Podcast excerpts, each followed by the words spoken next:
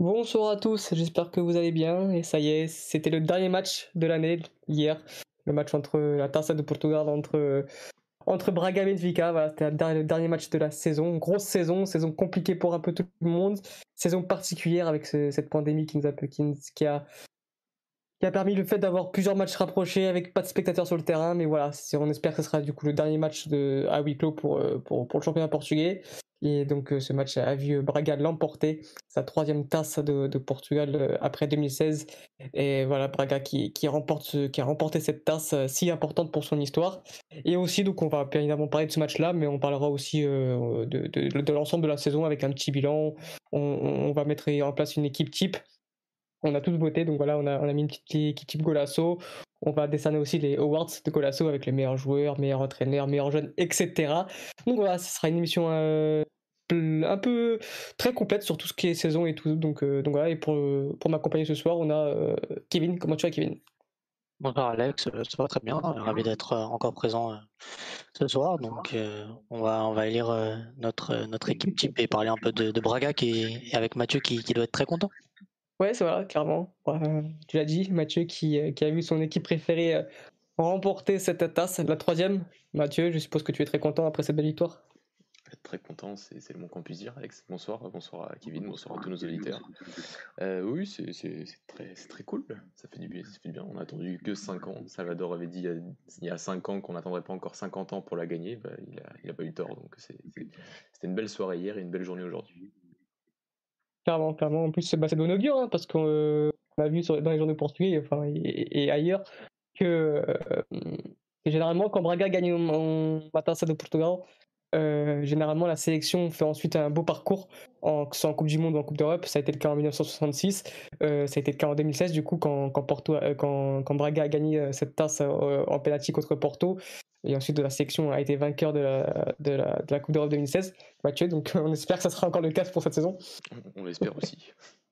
donc on va tout d'abord parler de ce match-là. On va en parler euh, beaucoup beaucoup de temps, mais il faut en parler parce que voilà, c'était une, une, prestation entre mine de deux belles équipes, Mathieu, euh, Braga qui l'a emporté, logiquement on va dire, parce que si on, on prend le match dans toute sa, dans toute, dans toute sa globalité, Braga l'a peut-être mieux entamé. Il y a eu cette expulsion très tôt dans le match de Alden Late à la 17e minute, qui a permis encore plus à Braga de, de, comment dire, de, de montrer sa domination. Donc voilà, c'était. On va dire que c'est mérité au vu de la saison. Braga euh, méritait quand même un titre au vu de, au vu de la saison. Benfica, saison blanche, la deuxième de suite. C'est quand même euh, assez inquiétant pour, euh, pour ce club qui, encore une fois, misé énormément d'argent en, en, début de saison, avec notamment le retour de George Jesus c'était vraiment pas prévu qu'il y ait une saison blanche comme ça pour Benfica. Sur, euh, sur Benfica, je, je pense qu'il y a, d'autres personnalités dans le groupe qui parleront mieux de moi de, cette saison, même si on en a beaucoup parlé et qu'on a fait une émission euh, avec les auditeurs aussi qui ont, euh, voilà, on a évoqué quand même pas mal de problèmes et c'est le symbole, juste pour Benfica, je trouve, voilà, une saison, deuxième saison blanche, c'est bon, ça que l'année dernière il y avait eu la, Super Coupe, ça c'est toujours un trophée un peu, un peu spécial, mais ça fait deux saisons blanches, c'est vrai, c'est symbolique d'un problème un peu général dans, ce club et on a, on a souvent évoqué. Mais parlons des vainqueurs. Euh, parlons, parlons de cette, cette, belle victoire. Euh, alors oui, c'est vrai que le carton rouge euh, conditionne une partie du match, mais comme je l'ai envie de le dire, en championnat, euh, ça avait été, ça avait aussi enfin, la dernière rencontre entre Benfica et Braga, le carton rouge de France Saint-Jeu avait, avait, conditionné le match. Euh, je ne remets pas en cause si ou non il y avait carton rouge. Pour moi, il y avait carton rouge sur Elton Late, mais ça sera que, que, mon avis. Mais surtout que quand le Benfica joue à 10 contre 11 face à Braga, Benfica a eu du mal, comme nous on a eu du mal face à Benfica deux mois avant en championnat. ce que c'était un match encore hier qui était la démonstration d'un Braga qui regarde droit dans les yeux les grands et que la différence se fait euh, sur d'autres points, mais sur le terrain, en tout cas encore cette saison, ça a été. Euh, sur les six derniers matchs, c'est 4 victoires de Braga quand même. Hein. Sur Benfica, oui, tu prends les six derniers matchs à Porto, c'est qu'une défaite, c'était lors de la première journée et tout le reste, Braga a, soit gagné, soit il, y a eu des, soit il y a eu des matchs nuls entre la semaine dernière et cette saison. Face au Sporting, cette saison, c'est vrai qu'on a eu beaucoup de mal, on n'a pas gagné, on a perdu même les trois matchs, mais ça restait des matchs aussi très serrés et je trouve on n'a jamais été inférieur au Sporting sur ces trois matchs lors de cette saison. Euh, donc, euh, donc c'est, une approximation qui, se fait et qui est, intéressante à voir, surtout dans un match comme ça hier, où, même si, oui, le carton rouge arrive vers la 18e minute de jeu, ces 18 premières minutes de jeu, j'ai quand même trouvé l'équipe de, Braga, encore une fois, qui avait extrêmement bien préparé son match et qui avait extrêmement bien compris les, problématiques de ce match spécifiquement, avec un sentiment de, de, libération. Voilà, ils ont joué leur jeu. On a eu peut-être assisté à l'un des plus beaux matchs en termes de jeu de notre part cette saison, et ça, arrive à la fin, et c'est plaisant, et c'est bien ce qu'a fait Carvalhal, parce que sur la fin de saison, en essayant de remettre un peu tout le monde après cette fin de saison un peu compliquée et après ce match à Sapassos en disant qu'il faut qu'on se remette, euh, faut que l'équipe se remette tout de suite euh, euh, à flot parce que on reste, reste encore un grand objectif. Et même si les résultats, il y a eu un match nul face à Portimonense, il y a eu un match nul face à face à Gilles mais on sentait déjà l'équipe qui était bien mise en termes de jeu. Et sur le match important, elle a été, elle a été présente. Et, sur et sur le match d'hier, Béfica a eu certaines occasions, il y a eu notamment celle de Weigel en fin de première période qui, qui aurait pu être décisif. Mathéus, euh, à l'image de l'équipe, a été moins bien sur la fin de saison en championnat et aujourd'hui, c'est euh, hier, pardon, a été, a été décisif. Et c'est vrai que globalement, Braga, que ce soit 10 contre 11 ou 11 contre 11, pour moi, a été, a été supérieur en termes de jeu, à trouver les espaces, à identifier l'espace dans le dos de Gonçalves et Galeno a fait encore un match difficile en termes de, prise de décision et de, de frappe, parce qu'il aurait même pu à frapper maintenant, mais en tout cas, il, a fait mal dans la profondeur euh, dans le dos de Diogo Gonçalves. Et c'est vrai que cette défense-là, sans, sans Lucas a eu des difficultés. Euh, le carton rouge arrive sur une situation, pour moi, euh, c'est pas la première fois qu'on voit un Béfica qui veut jouer avec une ligne très très haute, d'accord, mais il y a des situations où tu ne peux pas monter ta ligne défensive aussi haut. Il faut, contrôler la profondeur tout simplement. Et je pense qu'ils ont sacrément négligé le pied gauche d'Ejgaï et ça a donné cette expulsion. Braga a essayé de, trouver la de, de, beaucoup utiliser la profondeur dans, ce match parce que vis-à-vis de cette ligne haute de Béfica, ça a marché sur le premier but, ça a marché sur le carton rouge d'Elton Late. C'est des, des, situations qui montrent pour moi que Carvalho encore une fois très bien préparé son match et avait été encore, encore été une fois sur les quatre matchs au, moins trois fois au-dessus en termes de préparation stratégique vis-à-vis de Georges Jesus et que, et que la victoire est, hier été méritée. Elle est conditionnée par carton rouge, je, suis d'accord, mais euh, l'année dernière, Béfica avait un carton rouge aussi euh, face à Porto. Euh, enfin, Porto a joué à 10 contre 11, quasiment 45 minutes, et ça n'a pas empêché Porto de gagner le match. Donc ça, ça ne ça ne conditionne pas tout. Il faut aussi, euh, il faut, il faut, on a, je pense qu'on mérite cette victoire. On est aussi allé chercher ce carton rouge et on a, on a fait un, très beau match, je trouve. On aurait pu marquer ce deuxième bien plus tôt. On avait un peu, on a un peu vendangé, euh, mais, euh, mais au final, Ricardo Horta nous délivre et, et c'est le plus important. Et ça a été une belle fête hier, malheureusement sur nos supporters, mais ça a été un match de qualité, je trouve, de notre part et cette coupe du Portugal qui prime cette victoire et aussi cette, très belle saison euh, qui, euh, qui, même sans cette victoire, aurait été quand même, je trouve, d'enseignement ultra positif. Alors maintenant, avec cette Coupe du Portugal et cette troisième Coupe du Portugal dans, notre palmarès, bah, c'est extrêmement satisfaisant et c'est un, grand moment de joie. Kevin, ni, euh, Porto, ni, Benfica ont gagné un titre cette saison. si, enfin, parce que si tu prends en compte la, la mais bon. voilà, deux saisons blanches. Enfin, deux clubs qui ont fait une saison blanche c'est censé être les, deux plus gros clubs portugais. Est-ce que ça prouve que bah, tout simplement quand tu travailles mal, bah, tu t'en payes les conséquences? Et après un petit mot sur Braga, Kevin, si, tu regardais le match, voilà, sur, euh, pour l'ensemble c'est mérité et Braga euh, mérite clairement de, de gagner ces titres-là. Euh, bah oui, très clairement, comme tu le dis, hein, les, les, clubs qui travaillent bien, bah, ils sont récompensés à la fin. On peut prendre aussi Sporting, un club qui travaille bien, qui a bien travaillé cette année, bah, au final, bah, ils sont bien récompensés. Mmh. Braga, pareil, qui travaille depuis quelques années très très bien. Bah, L'année dernière, ils ont fait une très bonne saison et cette année encore plus. Ils, même ils auraient pu accrocher la, la, place s'ils s'étaient pas un peu écroulés à cause de, de plusieurs facteurs il y a quelques mois. Mais ouais, bah oui, ils travaillent très bien et, et par rapport à des grands clubs comme Porto et Benfica, bah, c'est tout l'inverse. Et même les, les, petits clubs aussi travaillent mieux que ces grands clubs depuis quelques temps. Donc euh, c'est assez problématique en espérant que ça va changer. Euh, mais bon, pour Benfica, bah, déjà, Jesus euh, qui va rester encore une année, donc ça va être encore un peu plus compliqué. Mais bon, je pense que ça, va, ça peut que s'améliorer en tout cas par rapport à la saison qu'ils ont faite cette année. Porto, avec le départ de Conceição, on va peut-être prendre un entraîneur qui joue un peu plus au foot. Donc ça va peut-être un peu rendre le FC Porto un peu plus euh, beau à avoir joué, compétitif. Ça, on l'a déjà été, on est toujours en Europe, mais un peu plus beau à avoir joué. Et qui va essayer de gagner encore euh, le championnat l'année prochaine. Mais, oui, c'est ça. Braga c'est sa, bonne gestion et j'espère qu'ils vont encore continuer comme ça parce que ça fait que rendre le championnat encore plus compétitif. Donc euh, c'est une bonne image pour la NOS en tout cas. Comment oui, vraiment, bah, il y a vraiment maintenant quatre grands clubs au Portugal où Ouais, bien sûr, hein. parce que quand tu vois les matchs face au gros, bah, comme l'avait répété Mathieu, bah, Braga gagne, gagne ses matchs maintenant et fait, pose des problèmes à ces clubs-là et ils arrivent à les inquiéter de plus en plus. Donc ouais, ouais c'est c'est bon pour, pour, la, pour le championnat et Braga monte en puissance. Et après, je pense qu'ils n'ont pas encore les moyens pour peut-être encore dépasser des, les gros clubs portugais qui sont Benfica, Sporting mmh. et, Porto. Mais je pense que ça, par la suite, ça peut, avec la rentrée d'argent, comme des, la valorisation de joueurs comme Trincao qui leur a apporté pas mal d'argent, ça peut, ça peut leur faire du bien et peut-être encore, encore plus progresser et les rattraper encore plus. Mais en tout cas, sur le plan sportif, ils le font bien, très, très bien. Super, bah les garçons, je pense que à part ça, avait un dernier mot à, dire sur, euh, sur cette finale. sur le on match, peut commencer euh, sur le match, moi j'ai ouais, sur le j'ai juste vu, euh, j'ai pas tout vu, mais ouais, ouais, ce qu'a dit Mathieu, il a été très complet. je trouvais que Braga, dès la première minute, a, imposé son jeu et, et, a fait mal à Benfica. Et, et après, par rapport au carton rouge, moi aussi je trouve qu'il y a carton rouge parce que c'est il est sorti pas très pas maîtrisé, il a pas la balle, donc c'est un peu tout double. Bah, il va, il va au but et il va marquer sinon, même s'il est un peu excentré. Et après, ils ont bien réagi par, contre efficace sur après le rouge, mmh mais j'ai senti que physiquement ça pouvait pas tenir tout le match. Euh, surtout que Braga conservait bien le ballon et, était propre dans ses, dans ses, dans ses attaques.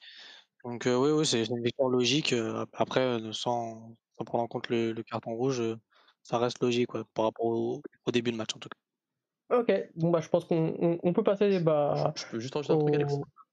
Comment? Je, peux juste rajouter un truc Juste pour conclure, c'est plus sur la Coupe du Portugal, mais c'est aussi sur les, les, trois, trois finales que, que Braga a fait sur les deux dernières saisons.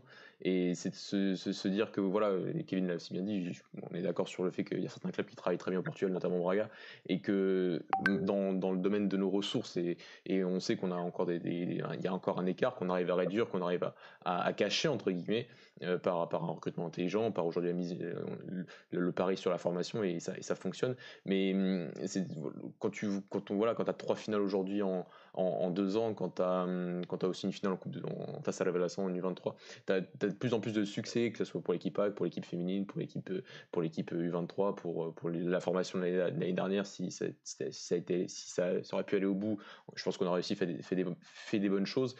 Voilà, c'est que le titre, c'est encore loin, je suis d'accord, mais quand on travaille bien, on voit des résultats à un certain moment. Et quand tu fais trois finales en deux ans, c'est pas un hasard. Quand tu gagnes deux titres en deux ans, c'est vraiment pas un hasard. Et que ce travail-là parfois met du temps. C'est un projet qui peut mettre moyen terme, long terme. Mais au final, à un moment, on voit les résultats et on voit que le résultat devient un peu épérin. C'est-à-dire qu'il est, il est, il est chaque saison. Et chaque saison, Braga, bah, peut-être, on verra l'année prochaine, mais on joue des finales pour jouer des finales, pour gagner des titres, il faut aller jouer les finales, c'est pour moi un truc très important. Euh, c'est aussi ce symbole-là. Et quand on gagne en plus un titre après, bon, c'est l'apothéose. Mais, euh, mais gagner deux titres euh, en deux ans et faire trois finales en, enfin, en deux ans en n'étant pas un des trois grands, pour moi, c'est vraiment pas anodin. Et c'est la démonstration d'un niveau aujourd'hui que qu'on a. Et qu'on on, peut pas se cacher. C'est vrai qu'il y a encore des limites en termes de ressources qui font qu'on a encore un peu de mal à, gérer tout un championnat. C'est un marathon, c'est une chose qui ont peut-être encore aussi une culture de la gagne au niveau du championnat. Mais dans les coupes, on est là. Et, euh, c'est aussi ce ce, bon travail qui est, matérialisé par des finales et par des titres. Et c'est très positif. Et, c'est aussi ça, quand on a un projet euh, concret, euh, un projet euh, bien stabilisé, et ben on obtient des résultats tous les ans, constamment. Et c'est très positif. Et, c'est à notre niveau, parce que on a nos ressources. Mais si ça aurait été les grands, et ben on n'aurait déjà pas des saisons blanches pour Porto, sans la compter la Super Coupe cette année, sans des saisons blanches pour Effica l'année dernière, et cette saison encore. Ça, c'est le signe quand ça devient quand c'est pas viable et quand tu as plusieurs saisons où tu n'as pas de titre, c'est qu'il y a vraiment un, énorme problème, qui n'est pas que l'entraîneur, même si je vois beaucoup ça depuis hier, même s'il a aussi, du côté de Benfica, ça part de responsabilité. Mais généralement, quand il n'y a pas ce, ces saisons blanches sur euh, une sacrée longue période, euh, c'est que ça vient généralement d'en haut et que ça vient de ton projet et de ta base qui sont, qui sont les dirigeants. On est bien d'accord. Donc on peut du coup passer à, à l'équipe type de, la saison. Euh, équipe type qu'on a, on a pas pu faire la saison dernière avec, la pandémie, etc. Là, on fait des championnats très tôt. Ça a, été, un peu compliqué de faire cette équipe type, donc on, l'a reprise, on, l'a fait cette année. On n'a pas eu beaucoup de débats pour le coup, généralement tout le monde était d'accord. Euh, donc ça a été assez rare dans l'histoire de Golasso. Hein. Généralement c'est des débats enflammés sur, euh, sur quasiment tous les postes, mais là non, ça montre quand même qu'il y a une, une, une, grosse supériorité de la part du Sporting mais aussi de, certains joueurs qui sont démarqués. Donc pour commencer les garçons, meilleur gardien, on a nominé du coup Antonio Adan. ça a été quasiment la majorité des, du groupe de Colasso. Donc, donc voilà les garçons, un peu votre avis sur ce gardien qui n'a pas été le plus spectaculaire. C'est vrai que c'est un peu compliqué à chaque fois de nominer des gardiens parce que parce qu'on ne sait pas si on doit prendre le gardien qui a fait le plus d'arrêts, celui qui a été le plus impressionnant. Euh, parce que généralement, quand tu fais des arrêts, c'est parce que ta défense aussi est moins bonne. Mais donc voilà, c'est un peu compliqué de nominer des gardiens, mais là, on a été assez, euh, assez comment dire, euh, unanime là-dessus. Donc voilà, les gardiens, peu votre, votre Kevin, un peu ton avis sur, sur Adan qui, est arrivé libre l'année dernière. grosse recrue, de la part du Sporting, recrue bien identifiée. Il fallait quelqu'un, un gardien avec de l'expérience qui puisse un peu rassurer toute cette équipe type très jeune, et ça a été le cas durant toute la saison?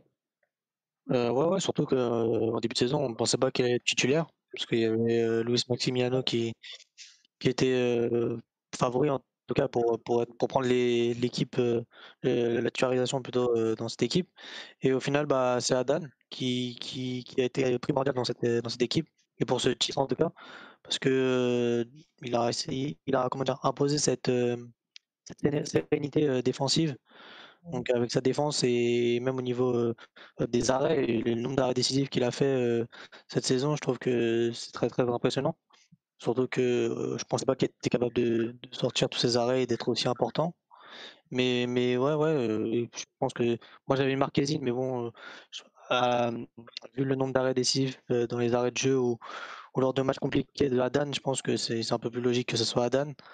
Donc ouais, ouais, donc je pense que c'est c'est lui, en tout cas, c'est un grand artisan aussi de, la bonne saison du Sporting.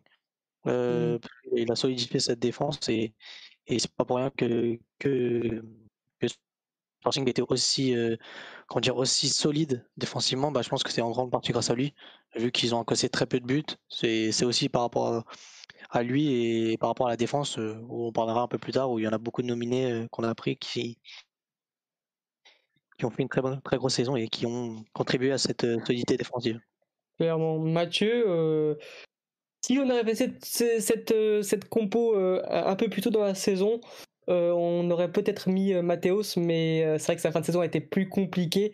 Au final, voilà, ça s'est joué. Enfin, ça s'est joué. Je crois que qu'à 80% c'était euh, les, votes étaient pour Adan euh, et 20% pour Marquezine. Au final, le Sportingist a, a, vraiment conquis tous les électeurs de Golasso et voilà, c'était, on sent vraiment qu'il a fait énormément de bien et qu'il a eu euh, quasiment une seconde jeunesse dans ce club-là. On, rappelle notamment ce, cette masterclass pardon contre Falens où il fait des arrêts ultra décisifs et il a été vraiment important pour la conquête du titre du Sporting. Ouais, totalement. C'est vrai que pendant une grosse partie de la saison, on s'est battu avec Louis, s'il nous écoute, avec, entre, entre Marquezine et, Mathéus. Euh, pour moi, ça reste. Euh, voilà, j'ai aussi voté Adan au final, euh, parce que c'est vrai que je voulais pas trop. en fait, différent, enfin, je voulais un peu différencier aussi le, la Coupe d'Europe et, le championnat. Je pense que c'était le but aussi, parce que c'est vrai qu'en Coupe d'Europe, il y a enfin, et Marquezine, et surtout Marquezine. Mathéus aussi a fait des, grosses performances, notamment à Leicester et face à la Roma. Mais, mais, mais Marquezine en, Ligue des Champions a été, a été incroyable. Mais bon, là, c'était aussi d'un peu différencier ça. Je trouve que Marquezine n'a peut-être pas eu autant de travail au final sur la deuxième partie de saison pour pouvoir être euh, aussi mis, autant mis en valeur que, que Adan. Euh, c'est vrai qu'il y a quelques semaines, j'avais publié un article sur la, production, des, enfin, la non-production offensive euh, adverse face au Sporting, et mais ça, ça comptait pas en compte, ça, ça, prenait pas en compte le gardien qui était Adan, parce que, enfin, c'est pas lui qui encaisse, lui, il encaisse des buts, il encaisse pas les occasions entre guillemets, et, et, et les, il a il y, a, un certain écart qui s'est créé en fin, de saison en termes statistiques qui était dû à certaines parades, notamment face à Braga, notamment face, face aux Faliens, comme tu l'as dit Alex, où là, bon, sur la, sur la fin de saison, il a été extrêmement décisif pour rassurer tout un, tout un Sporting, pour ne pas perdre certains points qui auraient fait que le Sporting n'aurait peut-être pas gagné le titre face à Boavista, mais peut-être euh, aurait peut-être joué le titre face à Benfica une journée plus tard, ou, ce genre de choses. Donc, à, certains, il y, a quelques points quand même qu'il a, qu'il a, bien, qu'il a bien gardé, et, euh, c'est mérité. C'était le gardien du, du titre d'une équipe, si on prend pas le match face à Benfica, qui a, qui a fait encaisser, je crois, que 15 buts en, en 32 matchs. Donc il, le collectif a eu sa part de responsabilité, et ça on l'a souvent évoqué, mais lui a une grande part, de responsabilité dans le fait que le Sporting n'ait pas encaissé vraiment et encaissé vraiment un, nombre aussi faible de buts, et c'est mérité. Ça a oui, euh, je pense que l'unanimité de, l'équipe euh, est, logique sur, ce poste aujourd'hui. Beaucoup de, l'auditeurs concernant le système c'est en fait, on a l'habitude Golasso de, de, choisir le système de, de l'équipe champion voilà, ça évite d'avoir 14 000 systèmes différents et que ce soit vraiment compliqué pour les votes. C'est vrai qu'on aurait pu faire un 4-4 basique, mais je trouve que c'est toujours intéressant de se, de se baser sur le système du champion, comme ça, ça permet aussi de, nous réinventer chaque année. Donc voilà, c'est pour ça qu'on a, on a choisi un système en 3-4-3. Ça a permis aussi de mettre en avant euh, trois défenseurs qui, euh, qui, voilà, qui, je pense que ça, ça peut mettre aussi en avant les, les défenseurs et puis mettre surtout en avant euh, les pistons qui ont été, qui ont été incroyables durant toute la saison pour le Sporting. Donc c'est pour ça qu'on a choisi ce, ce système-là. Donc, donc, voilà, donc on va tout de suite commencer par le piston droit. Bah, là, ça a été unanime. Hein. Je pense que qu'on a tous voté la même chose. Pedro Porro, euh, clairement aussi, il aurait pu être aussi, euh, bon, on verra plus tard, mais euh, c'est vraiment une surprise de la saison, ce joueur prêté par Manchester City, arrivé de Valladolid qui avait fait quand même, il avait fait une saison plus que moyenne, et au final il est arrivé et c'est vraiment le joueur avec Fedal, mais surtout Pedro Porro qui a montré comme quoi le Sporting a quand même euh, euh, réalisé un bon mercato. Euh, l'identification des profils a été excellent, surtout de ce profil-là pour Pedro Porro, pour le système d'Amorin en, en 3-4-3. ce piston-là qui, parcourt tout le couloir, qui est percutant, qui fait d'énormes différences sur ce côté droit, qui est combatif, qui est hargneux. Voilà, une très grosse saison de la part de Pedro Porro, Mathieu. et voilà, on espère qu'il restera en Liga NOS. ça sera le cas normalement. Et quel joueur, quelle surprise du coup Ouais, quelle, surprise. Et le fait aussi que ce soit pas qu'un attaquant. Parce que généralement, les pistons, c'est ces dernières années, que ce soit en Europe, c'est souvent pour, euh, pour mettre en valeur plus les qualités offensives du, du, joueur euh, au, regard de certaines lacunes défensives. Lui, je trouve que c'est pas trop le cas. Euh, je trouve il a encore des trucs à, à travailler défensivement, mais il n'a pas de lacunes irremplaçables et loin, loin de là. Et ça fait en sorte que c'est un profil très complet au final qui, qui, qui qui, par exemple, dans une défense à 4, je pense que j'ai déjà un peu plus de certitude pour lui que pour un, pour un Nuno Mendes, par exemple. C'est un joueur mmh. qui, qui, qui, qui, a 3 ans de plus que Nuno Mendes, par exemple, qui, est déjà un peu plus mature, qui a déjà vécu des saisons en Liga et tout. Donc, c'est, c'est, ça, forge et c'est vrai que le système l'a, très bien mis en valeur. Sur la fin de saison, un peu comme l'équipe, euh, je l'ai trouvé un peu moins bien, enfin pas aussi impressionnant. Après, c'est vrai qu'il avait aussi certains buts, notamment face à Boista, qui était, qui était extraordinaire, le but en finale de la Coupe de la Ligue, d'une démonstration d'une puissance euh, aussi d'une explosivité, d'une explosivité folle. Donc, euh, donc oui, ça a fait partie de la très très très belle surprise en termes de recrutement et c'est ce genre de recrutement qu'on qu'on recherche euh, au Portugal, intelligent. Bon, la clause est, est quand même importante pour un joueur, un joueur au Portugal, mais je pense que le, rapport entre la clause à 8 millions et la possible revente bah, se, fait largement pour le Sporting dans, quelques années, en espérant que ce soit pas l'année prochaine, mais que ce soit l'année d'après, puisqu'une saison Ligue des Champions avec le Sporting peut être euh, très intéressante pour lui et pour, euh, la continuité de sa carrière. Il a que 22 ans, donc euh, je pense que ce serait très positif. Kevin, Pedro Porro était tout proche de la sélection. Il a d'ailleurs intégré la sélection grâce à sa très bonne saison. C'est vraiment une révélation pour, pour notre championnat. On, espère le conserver deux ans de plus. Et ça prouve une nouvelle fois, et surtout bah, quand on compare avec les latéraux de Porto, qu'un latéral de grande qualité, c'est quand même ultra important pour aller chercher un titre. Ah oui, dans le football moderne, on sait que maintenant les latéraux, bah, c'est de plus en plus important dans, dans, dans, un, dans, un, dans une équipe, euh, parce que c'est un peu euh, ceux qui font le relais entre l'attaque et la défense, ils participent un peu aux, deux. Du coup, ils sont très très importants dans, dans, dans un effectif. Et oui, c'est Pedro Porro, bah oui, euh, bonne révélation, bon choix, bon, choix en tout cas de, de la part du Sporting, qui est parti chercher, surtout qu'il l'a relancé, parce que je pense que c'était un pari à faire. Euh, au final, ils vont l'acheter et je pense qu'ils vont bien le revendre.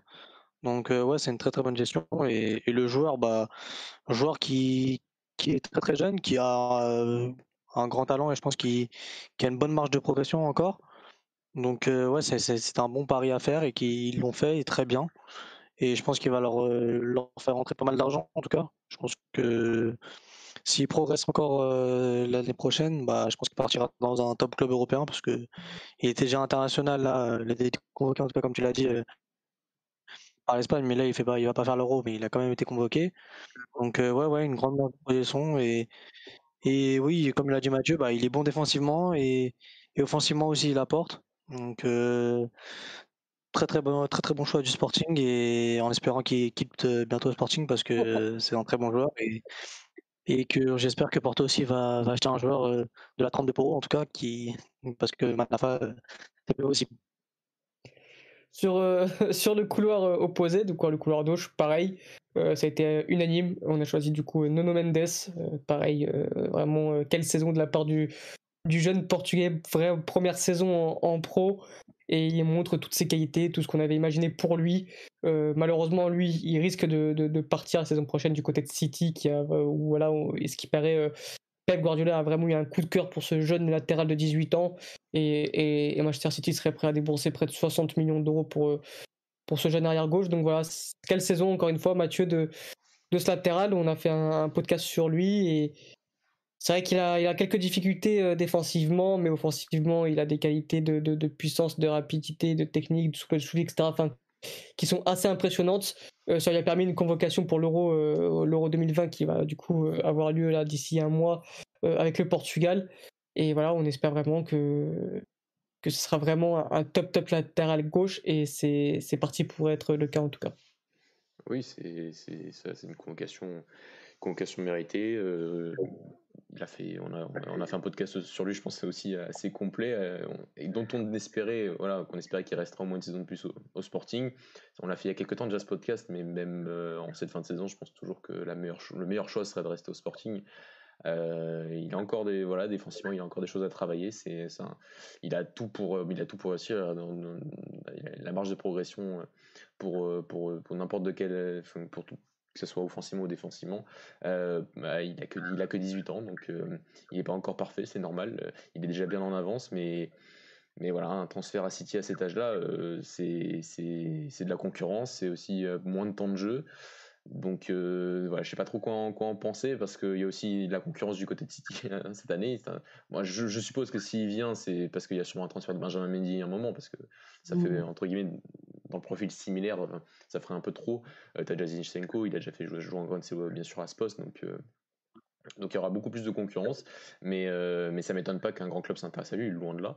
Euh, mais une saison de plus, euh, alors que tu n'as que 18 ans au Portugal dans ton club formateur, alors que l'entraîneur risque de rester l'année prochaine, donc en jouant avec des champions en plus, je trouve qu'il n'y a rien de plus formateur à, 19 ans, donc ce serait, je trouve que ce serait dommage de, partir. Après, peut-être qu'il explosera dès l'année prochaine à City, ce ne serait pas le premier. On a vu Diaz le, le, faire la, saison dernière, donc enfin cette saison. Donc euh, ce serait pas, on verra. Mais euh, sur le papier, ça, ne me dérangerait pas de le, voir euh, une saison de plus. Je, ne trouve pas qu'il soit, ce serait la saison de trop s'il reste une année de plus en, dans le championnat portugais et, surtout avec une Ligue des Champions au bout avec le, Sporting l'année prochaine. Kevin, voilà, ça reste que des suppositions, mais partons du principe où il part, à City, comment tu imagines un peu son, son intégration au sein de City? On sait que généralement les premières saisons avec Guardiola, c'est un peu plus compliqué. Mais voilà, quand, on connaît le potentiel du garçon, quand on voit sa saison, euh, on se dit que bah il va encore progresser fois 1000 sous les ordres de l'entraîneur espagnol. Maintenant, voilà, il y a encore quelques difficultés défensivement, mais quand on voit sa saison offensivement, déjà d'une, il mérite tout à fait d'être euh, parmi cette équipe type. Je pense qu'il y a zéro débat possible. Et de deux, d'être suivi par euh, peut-être le meilleur club du monde en ce moment. oui, tout à fait. vu les qualités qu'il a, le garçon, ce qu'il fait 18 ans quand même en NOS, bah, c'est très fort. Euh, il a des qualités euh, impressionnantes à son âge, euh, des qualités pour un latéral moderne, qualité de percussion au niveau offensif. je pense que c'est ce qui fait de mieux au monde parce que franchement, il a une capacité d'accélération, même une capacité technique à, sortir de, de marquage parfois très très fort. Et ce Guardiola, bah, je pense qu'il ça va un monstre, même si pour moi, je pense que rester encore une année plus au Sporting, ça serait la meilleure des solutions. Parce que pour euh, en tout cas progresser un peu plus au niveau défensif et après intégrer euh, un grand club comme City, ça serait encore mieux. Parce que là, je pense qu'il aura encore moins de choses à, à faire progresser et qu'il aura déjà un peu, comment dire, un rôle un peu plus euh, important dans, dans, ce grand club. Parce que là, je pense qu'il risque d'être d'être remplaçant peut-être dans, dans, dans, le Guardiola de, dans le City de Guardiola et pas forcément titulaire direct. Donc, ce qui nuit un peu à sa progression. Donc euh, ouais, mais après c'est vrai que vu le niveau du, garçon, euh, il peut s'imposer directement comme l'a dit Mathieu et, tout rafler direct. Mais pour moi, la saison encore encore une saison en Liga ça serait euh, la meilleure des solutions. Et je pense que c'est ce qui va ce qui va arriver en tout cas. moi je pense que malheureusement il partira. Je pense que, Guardiola quand il tombe amoureux d'un joueur, c'est ah, ça reste que des rumeurs. Hein. Évidemment, on n'est pas on n'est pas dans l'actualité, mais enfin on n'est pas dans, dans dans, l'entourage du joueur, etc. Mais généralement, quand Pep Guardiola tombe amoureux d'un joueur, il, le prend et, il en fait un, ensuite un monstre. Mais donc je pense qu'il partira malheureusement. C'est vrai que l'idéal serait de faire une saison de plus en, Liga NOS. Mais bon, euh, voilà, on aura, tout, on aura le plaisir de suivre euh, les prestations de Nuno Mendes la saison prochaine s'il y a transfert en Première Ligue à Manchester City. Euh, on va passer du coup au poste défenseur central. On a choisi trois du coup. Il y en a eu un, ça a été vraiment unanime, Sébastien Coates. voilà, c'est quelle saison, le patron de cette équipe, le capitaine, il s'est transformé en défenseur, en buteur, un peu l'homme à tout faire. C'est vraiment euh, une grosse, grosse saison de Coates, la meilleure depuis qu'il est arrivé au Portugal. Euh, Chancel Mbemba a été quasiment voté à l'unité, hein, pareil c'était du 70% 30. Euh, Nicolas Temendi, ça a été très serré, ça a été serré entre, entre lui, Fedal et Pep, mais c'est le joueur de Benfica qui l'a emporté. Les trois ont, ont, quand même réalisé une grosse saison, Mathieu. Euh, voilà, si, euh, si on part du principe-là, si on a cette défense-là un peu, on, on, peut dormir tranquille. Défensivement, oui. Après, euh, je trouve qu'il y, y, a trop de droitiers. Pour moi, à gauche en plus. Pour moi, il y a trop de Oui, bah, il n'y en a aucun qui est gaucher. Là si je me trompe pas. Donc ça, ça, ça, ça m'énerve un peu parce que il y a eu des gauchers qui ont fait qui ont fait des saisons. Enfin, Fedal a fait sa saison, Vertonghen a fait sa saison, même s'il fait un vrai mauvais match hier. Euh, Nuno Sekera qui peut être considéré comme un arrière gauche. Enfin, J'avais voté Thomas Ribeiro moi pour le coup. Oui, donc ça manque de gauchers en défense centrale, je trouve. Mais bon, après ça reste ça reste pas mal. Otamendi je j'ai pas mis, je l'ai pas mis dans mon équipe type. Je trouve que c'est un, je trouve qu'il a fait une grosse partie de la saison qui est, qui est, qui est plus que correcte, voire bonne, mais je trouve qu'il a perdu. Je trouve qu'en début de saison, son niveau a fait perdre des points à Béfica qui, qui, qui, ont, qui au final ont été révélés, ont été importants en fin de saison. Euh, ils finissent pas si loin que ça au final de, Porto. Et les quelques points qu'il a perdus, le match à Sabraga, enfin, bien sûr c'est dur d'imputer tous ces points, mais il y a des performances où, euh, où je, trouve que Benfica aurait sûrement eu de meilleurs résultats si lui avait été au, même niveau tout de suite. Bon, c'est... Euh, c'est voilà, mérité dans un sens. Je l'ai pas mis. Je pense qu'il que, que d'autres euh, méritaient peut-être un peu plus que lui. Et Mbemba, euh, je trouve que c'est bien parce que déjà, ça fait deux saisons déjà qu'il est titulaire à Porto et qu'il est, est excellent. Enfin, qui, pose, euh, tu vois, tu sais que tu as Mbemba, tu sais que tu n'as pas vraiment de problème, tu t'inquiètes pas sur sur son poste là et surtout en Liga Noche, il faut, le dire que je trouve que ça a été quand même bien meilleur que Pep. Euh, Pep a fait des performances en, Europe qui ont été clinquantes aussi par la manière dont le FC Porto a défendu euh, lors de, des matchs face à Chelsea, face à la Juve notamment, où ça l'a mis en valeur. Et Mbemba, lui, que ce soit dans ses matchs européens où il a été tout aussi bon, je trouve, et que ce soit en plus en Ligue des Champions, au Portugal où il a été à un niveau toujours très régulier dans soit bon, soit très bon. Donc, euh, donc, donc c'est mérité, c'est bien de le voir dans cette équipe type. Kevin, euh, belle défense centrale. C'est vrai que ça, manque peut-être d'un relanceur ou, même d'un gaucher, mais euh, ça reste comme une très belle défense centrale où généralement les, trois ont quand même réalisé une grosse saison. En particulier ton joueur Chancel Mbeba qui est peut-être le défenseur le plus fiable et de FC Porto. Euh, oui, bah pour Mbemba, oui, ça fait déjà deux saisons qu'il est, est impressionnant en tout cas, et surtout qu'il est, très très jeune et et surtout qu'on s'attendait pas à cette évolution, euh, vu quand il a comment il est arrivé et qu'il était pas il faisait pas l'unanimité en tout cas, vu qu'il jouait pas beaucoup. Euh, il a su s'imposer direct, euh, dès qu'il a eu un peu de temps de jeu et franchement, il est très impressionnant et comme l'a dit Mathieu, lui en tout cas, on peut on pouvait reprocher à certains joueurs, quand il jouait, la Ligue des champions et le championnat d'avoir, un peu ce côté laxiste, un peu nonchalant sur certains matchs. Alors lui, c'est pas du tout le cas. En tout cas, que ce soit en Liga NOS ou en Ligue des champions, il a toujours été excellent. Mais il a toujours été très bon et c'était vraiment le, défenseur euh, euh, du FC Porto, euh, le meilleur défenseur du FC Porto en tout cas cette saison. Depuis la saison, facile, hein facile, ouais, facile, facile. Et, on n'a rien à lui reprocher en tout cas et qu'on conserve encore un peu plus de temps et vu qu'il est jeune et il est en fin de contrat l'année prochaine donc on va essayer, j'espère qu'on va essayer de le prolonger parce que c'est un défenseur fiable et qui rend pas mal de services et qui peut, qui peut encore nous apporter. Après, euh, par rapport à quoi test, euh, bah, je pense que le, ouais, c'est l'homme à tout faire du Sporting. C'est lui qui fait un peu remporter le, le championnat comme Adan à, Sporting. Euh, mmh. il a été impressionnant, toutes ces buts marqués à la dernière minute de la tête, ou toutes ces, ces, actions qui sauvent, actions de but qui sauvent à chaque fois. ouais, ouais, très très impressionnant, surtout que c'est par rapport à. C'est l'un des plus anciens en tout cas de, de l'effectif et c'est lui qui a, rempli ce rôle de patron, en tout cas, comme, on peut dire, et qui a, encore plus stabilisé cette défense. c'est encore plus impressionnant et je pense que c'est peut-être sa meilleure saison au, Sporting en tout cas. Je pense qu'il a été impressionnant et ouais, même le, meilleur joueur, en tout cas, de la, on le dira après, mais ouais, je pense le meilleur joueur de la saison.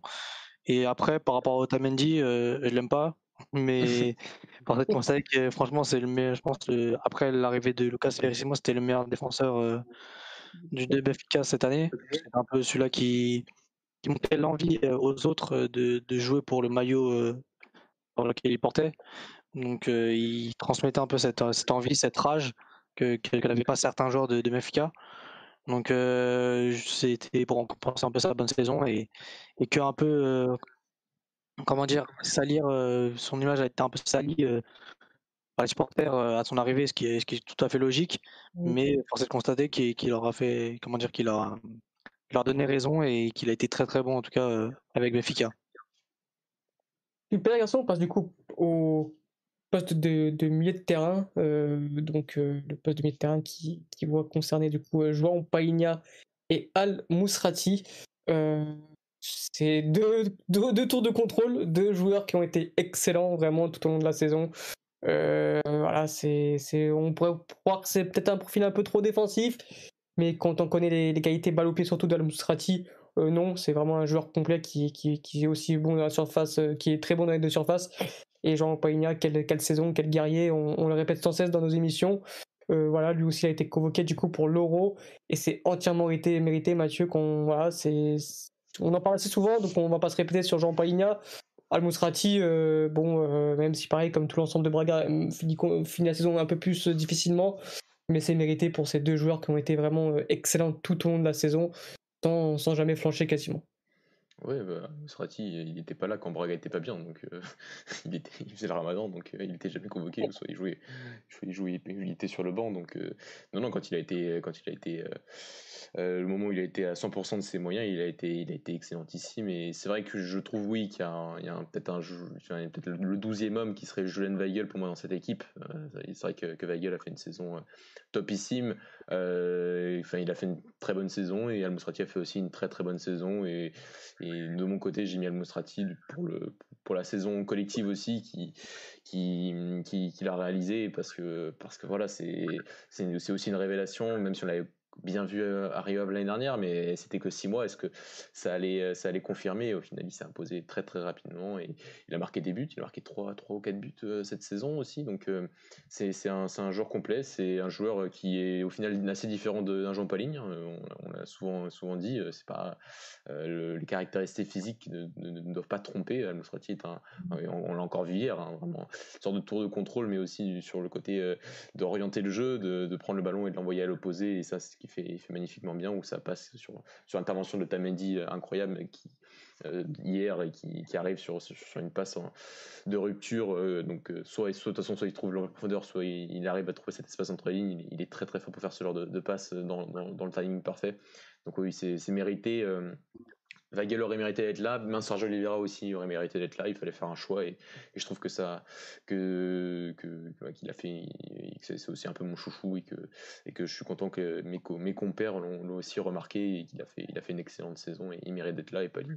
On l'a souvent, souvent évoqué. On a, pour moi, il est le deuxième meilleur joueur de cette saison. Tant il a tant son importance du côté du Sporting pour moi est, est phénoménal et que sans lui et sans Sébastien Coates, le Sporting n'est pas champion cette année. On est bien d'accord, c'est peut-être les deux joueurs les plus importants de, la saison côté Sporting. Euh, Kevin, quel milieu de terrain euh, Deux joueurs extraordinaires. Euh, peut-être, si je regarde l'équipe comme ça, peut-être les deux seuls pour l'instant qui peut-être sont prêts déjà à partir dans des clubs européens de, de, de, grande envergure. Enfin voilà, de, en tout cas de quitter le Portugal parce que c'est vraiment deux, monstres physiques déjà, mais aussi balle au pied, surtout Al qui, qui nous ont montré quand même de très belles choses durant cette saison 2020-2021. Euh, ouais, ouais, des joueurs qui ont international, ça c'est sûr. Euh, et des joueurs qui, arrivent à, maturité, on va dire, euh, et qui ont plus rien à prouver, je pense, en Liga NAS. deux joueurs qui ont fait une excellente saison. Dans, qui fait partie un peu de cette ossature défensive du Sporting, qui a très très bien marché cette saison, où il impérial, donc que ce soit au niveau de l'engagement, au niveau de la récupération, c'est le nombre de matchs qu'il fait où, il ratisse un nombre de ballons au milieu de terrain, c'est assez, assez, impressionnant. Donc mmh. ouais, ouais, c'est normal qu'il se fasse partie de, de l'équipe type de cette saison. Déjà que l'année dernière, il avait fait une très grande saison à Braga et, il était aussi dans l'un des meilleurs joueurs de, de la saison. Donc il fait que confirmer et je pense que l'étape d'après c'est c'est un top club je pense. Et, et Al Mousrati, bah oui, moi je suis, fan de ce joueur aussi. J'aime beaucoup ce joueur, sa capacité à casser des lignes balles au pied, à orienter le jeu. il a cette facilité à faire des transversales d'un côté à de l'autre.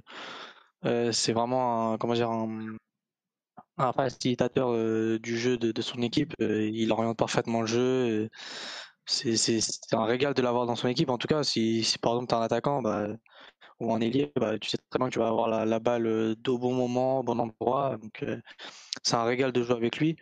Et je pense qu'aussi qu'il va trouver un club encore un peu plus grand que Braga euh, par la suite parce qu'il a vraiment une qualité impressionnante. En espérant qu'il rejoigne Porto, parce que je l'aime beaucoup aussi. Et Porto n'a pas vraiment ce profil dans l'équipe. Donc ça serait pas mal. Ouais, clairement. Enfin, on va passer du coup au, trio offensif. Euh, trio offensif où, euh, voilà, Mathieu, il peut y avoir. Euh, enfin, je sais pas s'il peut y avoir débat parce qu'on a longuement parlé sur le cas Pedro Gonçalves. On a fait une émission là, du coup, où, quand il a été élu euh, pour la sélection. C'est vrai que c'est un joueur qui, si on parle uniquement de jeu, ne doit pas faire partie vraiment de cette équipe. Mais si on parle de stats, bah, évidemment, c'est sur logique qu'il est là. Euh, donc voilà, un peu ton avis sur Pedro Gonçalves. Euh, si on compare peut-être avec d'autres joueurs, est-ce qu'il euh, n'y aurait pas pu avoir peut-être, je sais pas moi, bah, par exemple un Ricardo Horta ou, ou peut-être même un Corona qui est vraiment peut-être la grande l'absence de cette liste là, même si quand même il, est très irrégulier. Voilà un peu ton avis sur Pedro Gonçalves qui, fait partie de cette équipe là, mais qui meilleur buteur de la saison mais qui vraiment, il peut y avoir euh, débat si on parle uniquement de, niveau de jeu. Oui, euh, après c'est vrai qu'on parle de, niveau de jeu, mais aussi, je l'ai aussi mis dans mon équipe type finalement parce que j'ai aussi un peu regardé le niveau de jeu des autres et que, enfin, euh, Ricardo Horta sur deux tiers de la saison a été très bon, mais c'est vrai que sur cette fin de saison, il est, il est un peu aussi responsable par sa méforme de, de la fin de saison de Braga. Et bon, après, il est revenu en, pleine forme hier et, nous a délivré et a fait un, très grand match et il aurait été dans mon équipe type, il était dans mon équipe type l'année dernière. Et, voilà, cette année, c'est plus. Euh, voilà, c'est pour la petite méforme euh, sur le dernier tiers de la saison qui coûte, je pense, aussi le podium vu au, regard de son rôle euh, prépondérant dans, l'équipe de Braga. mais au final, il fait une saison à 15 buts et 8 passes décisives, donc qui est, plus qu'honorable.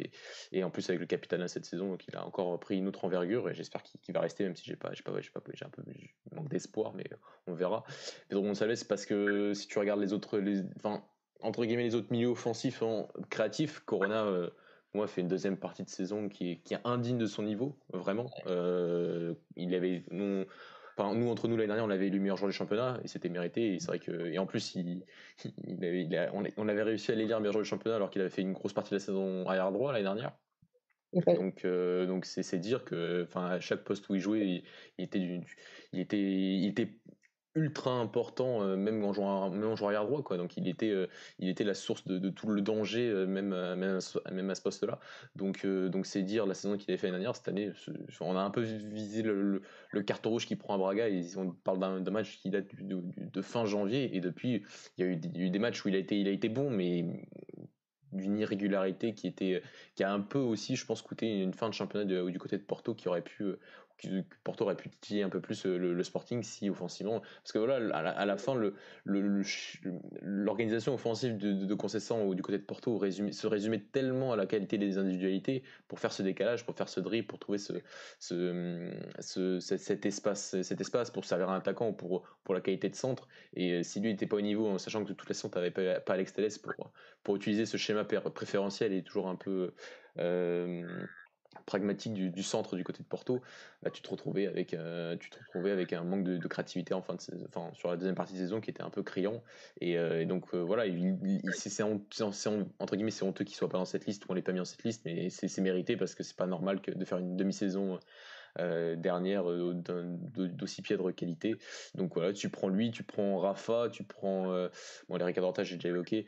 Bon bah voilà, c'était Pedro Gonçalves pour pour ses buts et pour et pour aussi pour l'importance qu'il a eu dans dans le titre du Sporting. Bah, il a été champion à la fin. C'est entre guillemets pour moi le moins mauvais de créatif de cette liste. Kevin, c'est vrai que voilà, Corona n'est pas là. Et je pense que voilà, il y a pareil, si on aurait fait cette équipe-là janvier, euh, ça aurait été le meilleur joueur de la Liga NOS même, euh, parce qu'il était tellement incroyable qu'il était euh, au-dessus de tous les, tout le monde. Au final, il fait une seconde partie de saison dégueulasse, beaucoup trop régulière, et au final, il n'est même pas dans notre équipe type. donc voilà, un peu ton avis là-dessus, parce que c'est vrai que Corona, on a un peu voilà, cette habitude-là, à part la saison dernière, vraiment, où il est régulier dans, à tous les postes, comme a dit Mathieu, mais c'est vraiment dommage, on est un peu sur notre fin avec ce joueur qui est vraiment très irrégulier, qui a des qualités techniques intrinsèques vraiment extraordinaires, mais qui n'arrive pas encore à franchir ce cap euh, de, la régularité. Euh, ouais, après, je suis d'accord parce que je trouve que quand même il est déjà un peu plus régulier qu'à ses débuts et qu'il a vraiment progressé là-dessus quand même.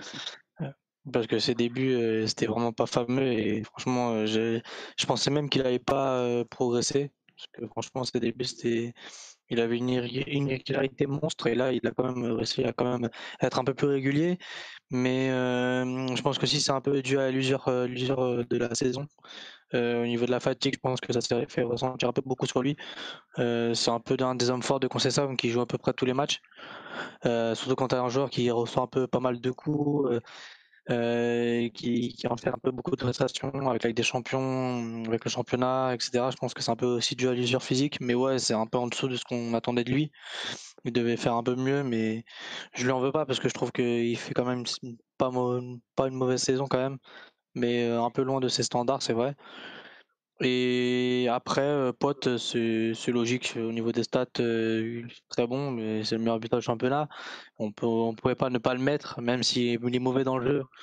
Et on peut pas lui retirer qu'il a marqué quand même beaucoup de buts importants à Sporting euh, et qu'il a été un, élément incontournable de cette équipe aussi. Et, voilà, donc c'est un choix logique et, et voilà. D'accord les garçons. De l'autre côté, on a pris du coup Ryan Gold. C'est le seul joueur de notre équipe type qui ne fait pas parmi des qui fait pas partie des quatre gros.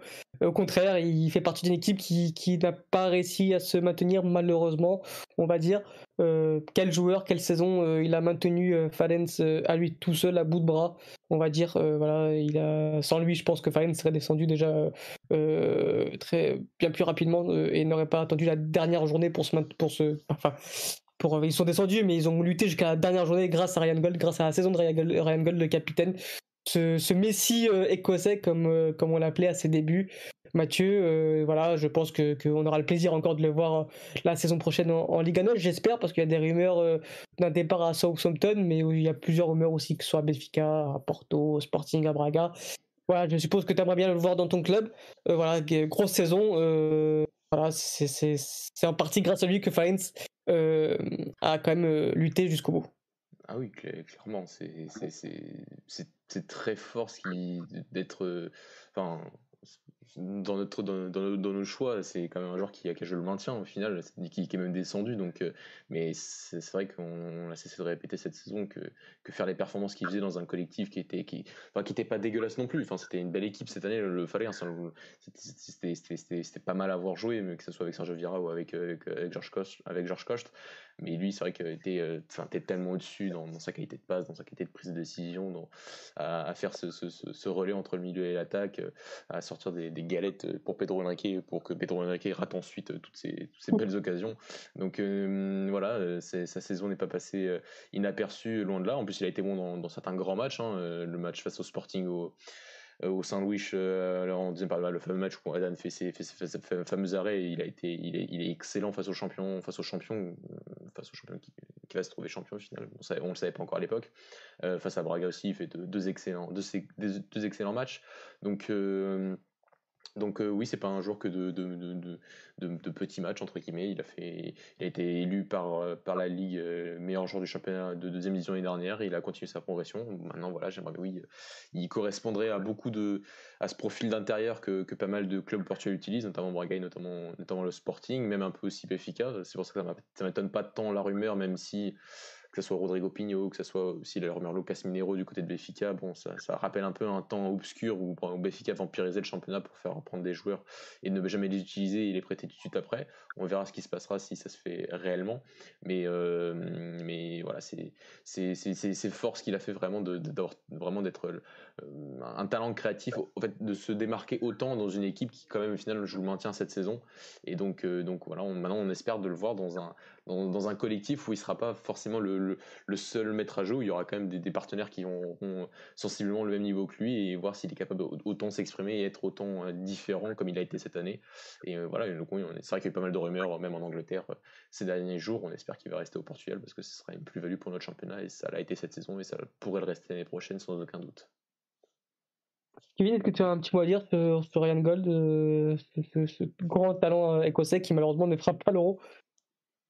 Euh, bah oui, bah, c'est bien d'avoir des joueurs comme ça dans, le championnat, ce joueur créatif qui, qui en plus est un joueur qui a quand même pas mal bourlingué dans plusieurs clubs et qui a un peu un, espoir un peu déchu du Sporting qui n'avait pas vraiment confirmé tout son potentiel et là il arrive. Donc c'est bien pour lui, surtout qu'il a quand même marqué, euh, je crois, c'est 9 buts et 6 ou 7 passes D quand même, c'est impressionnant. Euh, quand même, dans, une équipe euh, comme qui, qui, a quand même un attaquant de bon niveau, des ailiers pas de, qualité extraordinaire.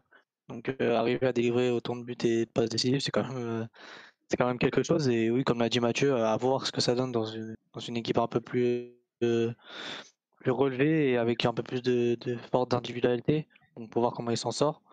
Et, euh, en espérant oui, qu'il restera en Liga NOS parce que c'est un très très bon joueur et, il mérite en tout cas de jouer plus haut. Et en espérant de ne pas le voir dans un, un des trois gros, mais à Braga, ouais, je pense qu'il pourrait s'épanouir euh, totalement euh, dans cette équipe en tout cas. D'accord, il y a... avant d'attaquer le cas Méditerranée, bah, du coup, c'est une bonne transition du coup parce qu'il y a sur le chat il y a l'absence de Seferovic qui fait euh, qui fait pas qui, qui, énerve un peu Kevin Teixeira j'ai l'impression. Il nous demande où est Seferovic et euh, il nous dit donc voilà j'ai vu zéro match de Pedro Gonçalves mais à entendre vos arguments je ne comprends pas pourquoi il est dans l'équipe type euh, alors que Seferovic n'y est pas et ce dernier Seferovic du coup propose beaucoup dans le jeu et beaucoup plus décisif que ce soit au niveau des buts et des passes D voilà j'aimerais bien entendre vos, arguments les garçons euh, bah, concernant, bah, après moi je donnerai mon avis, enfin je, donne mon avis maintenant, mais après j'entends vos arguments les garçons. Concernant Seferovic, bah, à la fin c'était un 3-4-3. Du coup, bah, on pouvait choisir qu'un attaquant. Et je pense que si on prend en compte la qualité intrinsèque d'un joueur et même au-delà de ça, les stats de Taremi sont quand même excellentes. Bah, je pense, et je pense qu'on est tous d'accord les garçons, pour dire que Taremi est quand même bien bien au-dessus d'un Seferovic. Mathieu Ou non, Kevin, je te laisse euh, commencer parce que c'est l'attaquant euh, phare de ton club et, euh, l'attaquant numéro 1. bah, je pense que ouais, Taremi, c'est quand même un cran au-dessus de Seferovic. Pour moi, déjà, la contribution qu'il a fait cette saison, que ce soit au niveau des passes décisives et au niveau des buts, franchement, il y a très peu d'attaquants qui peuvent faire ça, qui peuvent faire ça en tout cas. Euh, il a marqué, il a fait un double, double double comme on dit au basket, 16 euh, euh, buts et 11 pas décisifs, je crois. pour un attaquant quand même, il y a très peu d'attaquants qui peuvent faire ça. C'est un peu un, attaquant pas forcément finisseur, mais il a quand même marqué 15 buts. C'est plutôt un attaquant qui, qui, aime jouer avec les autres et, et, qui va chercher par exemple même devant le but à faire la passe à, son coéquipier pour marquer. Donc non, non, je, trouve, je pense que Taremi c'est vraiment vraiment le meilleur attaquant de cette saison en tout cas. Et un Seferovic qui pour moi euh, rate beaucoup trop. C'est il est dans des situations euh, dans un dans un Benfica qui a beaucoup d'opportunités et devant le but euh, le nombre d'occasions qu'il rate c'est pour un attaquant c'est franchement c'est rédhibitoire franchement tout ce qu'il rate là il est je crois il est fini à quoi avec un peu plus de 20 buts. Je pense qu'il devrait en finir au moins avec 30 vu le nombre d'occasions qu'il a par match. Euh, certes, il est bon euh, parfois dans le jeu, mais il y a des matchs où il peut. Ça arrive sur certains matchs, mais il y a plusieurs matchs où il est complètement, il passe complètement à côté. Euh, je trouve qu'il n'a pas été assez régulier pour, pour être nominé dans, dans, ce 11 en tout cas pour ma part.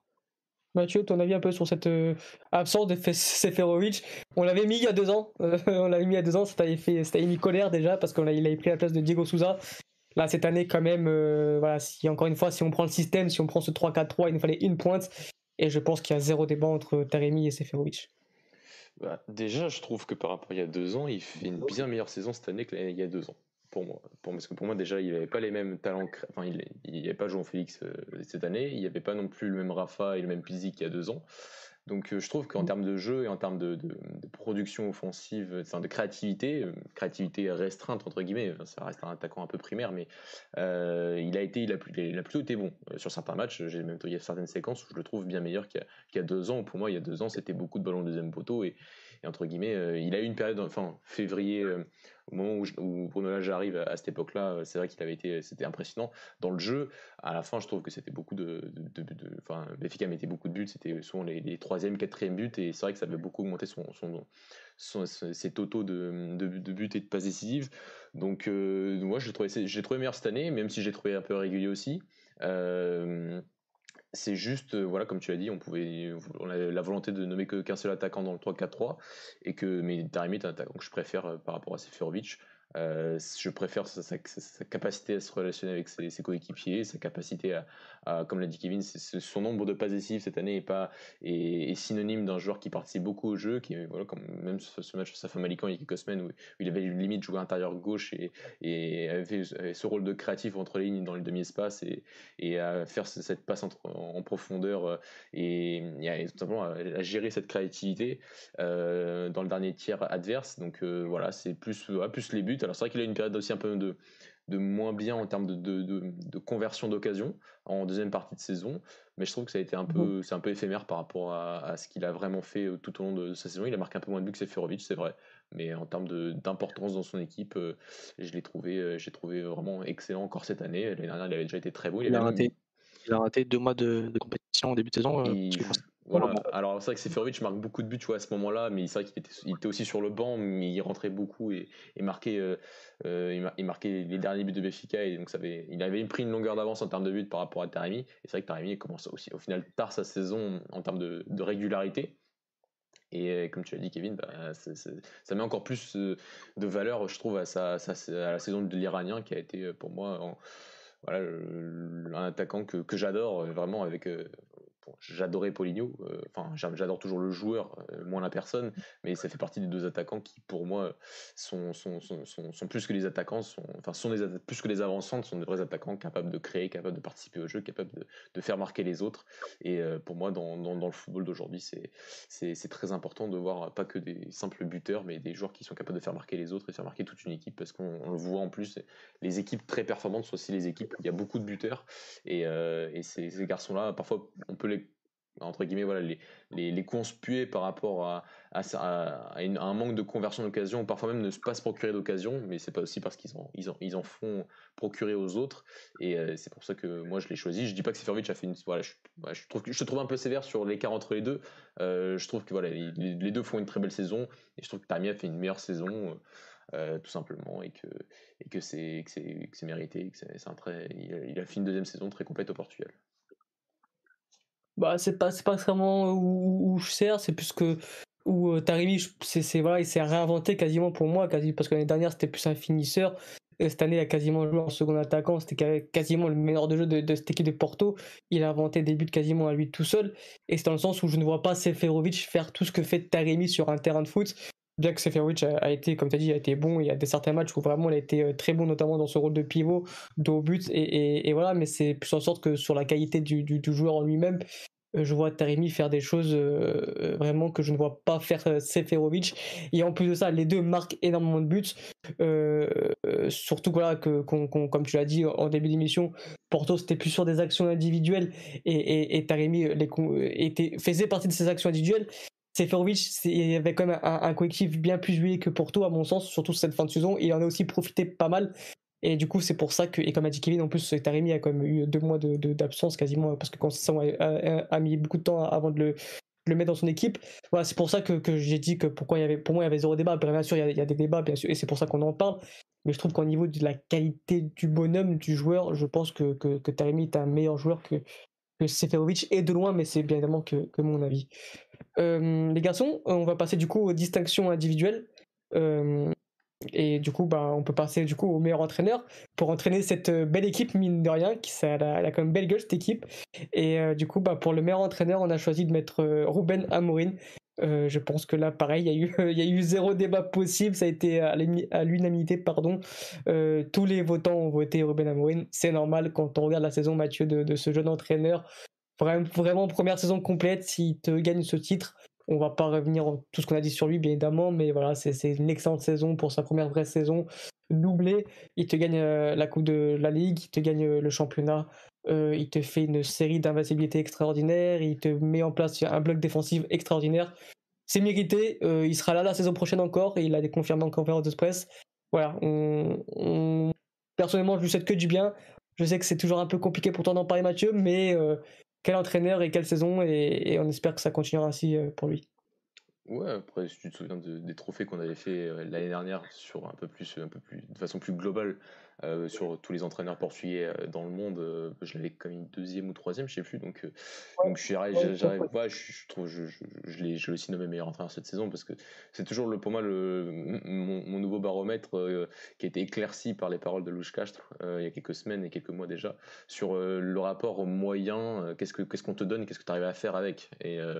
Ce qu'on lui donne, c'est bien. C'est parmi quand même le meilleur matos au Portugal. C'est moins bien que Béfica. Enfin, en termes de qualité d'effectif, oui, je trouve que c'est moins bien que Béfica et, que Porto euh, sur le papier. Euh, après, il faut savoir faire vivre les collectifs. Ça, c'est plus compliqué pour Béfica et pour Porto cette saison. Euh, bah, lui avait pendant une grosse partie de la saison quand même pas l'attaquant presque. Enfin, pas de vraie pointe, même si Thiago Thomas s'est quand même bien démerdé.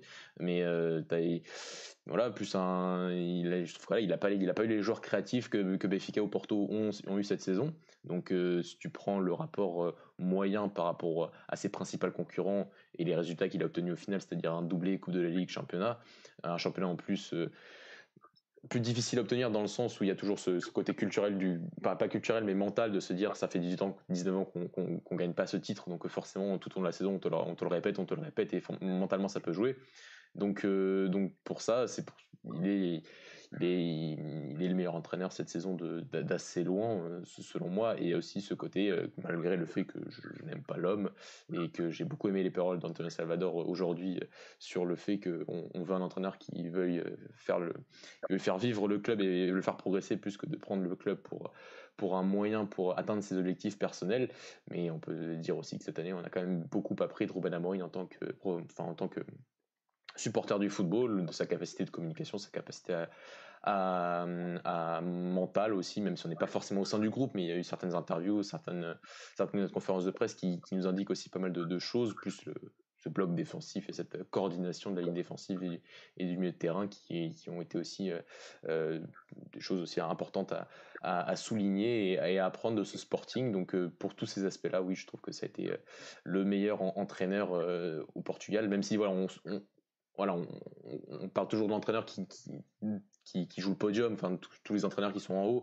Euh, il y a aussi, euh, voilà, je pense qu'on peut pas non plus euh, enlever le travail extraordinaire de Carlos Carvalho du côté de Braga cette saison et d'un Paco et Esteran et du côté de Tondel qui dans ce côté valorisation de ce que tu arrives à faire avec les moyens qu'on t'a donné au départ. Là, par contre, il y a aussi un, sacré gap.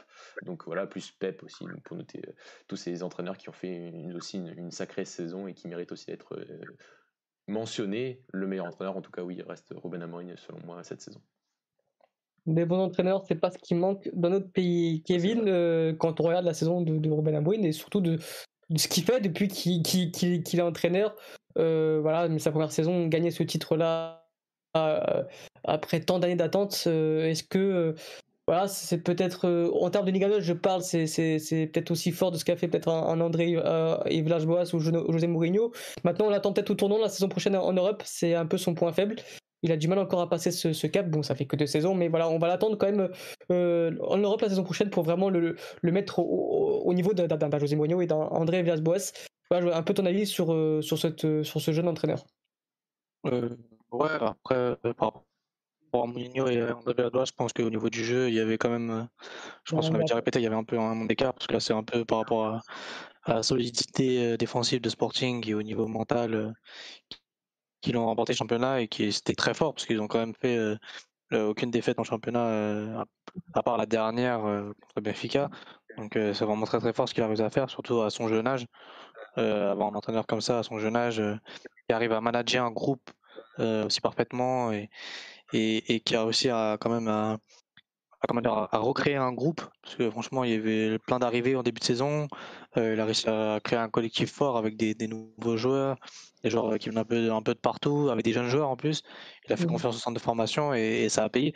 Donc le mérite lui revient et, je pense qu'il a, une grande carrière devant lui. Après, comme Mathieu l'a dit, moi non plus, j'aime pas trop l'homme, en tout cas de ce qu'il a commencé à montrer. Mais après, quand il est dans ton club, je pense que tu peux que l'aimer.